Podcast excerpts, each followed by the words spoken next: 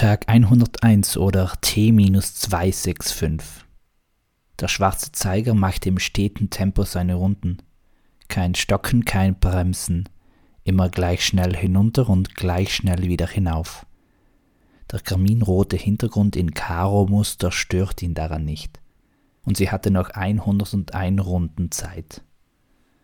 Zuerst wollte sie diese letzten Minuten in ihrem Bett verbringen. Aber wozu? Wenn die Zeit schon gezählt war, dann sollte sie doch auch genützt werden, denn zum Verschwenden reichte sie nicht mehr aus. Sie stieg also aus ihrem Bett, schlüpfte lediglich im Pyjama in ihre Pantoffeln und eilte die Treppe hinab ins Wohnzimmer und von dort in den Garten. Ihr Ziel war der Nachbarsgarten zwei Häuser weiter. Und sie hatte noch 101 Schritte vor sich.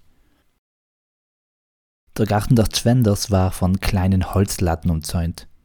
Es schmerzte sie ein wenig, diesen zu übersteigen, aber weil es eh einer der letzten Schmerzen sein sollte, nahm sie ihn geduldig auf sich.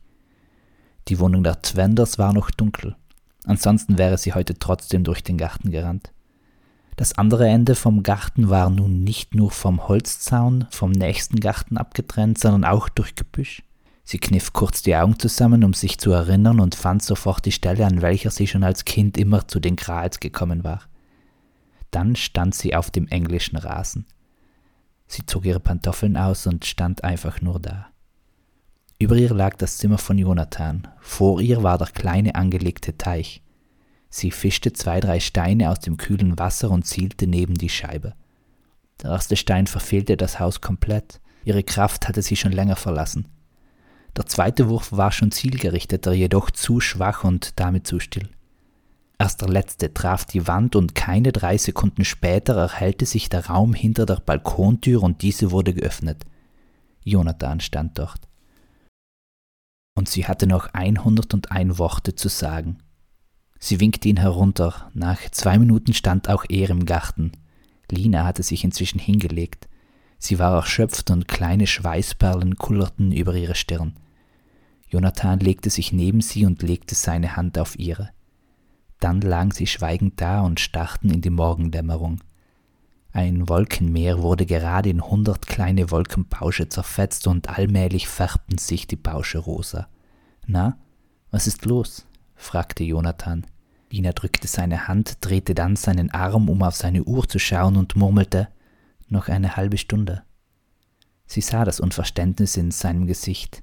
Ja, in einer halben Stunde sollten wir beide frühstücken und uns für die Schule fertig machen. Lina lächelte zaghaft. Warum ihn damit bedrücken, dachte sie sich. Lass uns heute diese halbe Stunde einfach hier liegen. Übrigens muss ich dir von einem verrückten Traum erzählen. Jonathan drehte sich wie immer, wenn Lina etwas zu erzählen hatte, auf die Seite und stützte seinen Kopf mit seiner Hand ab.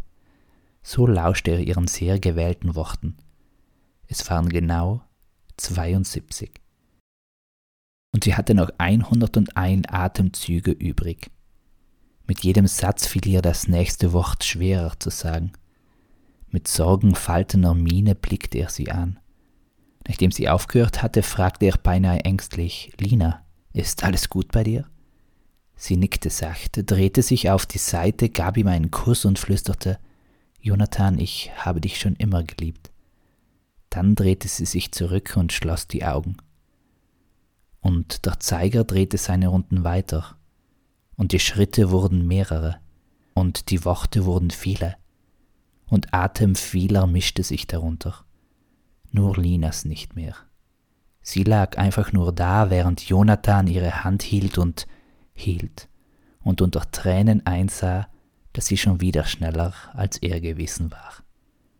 Peace, Amen and out.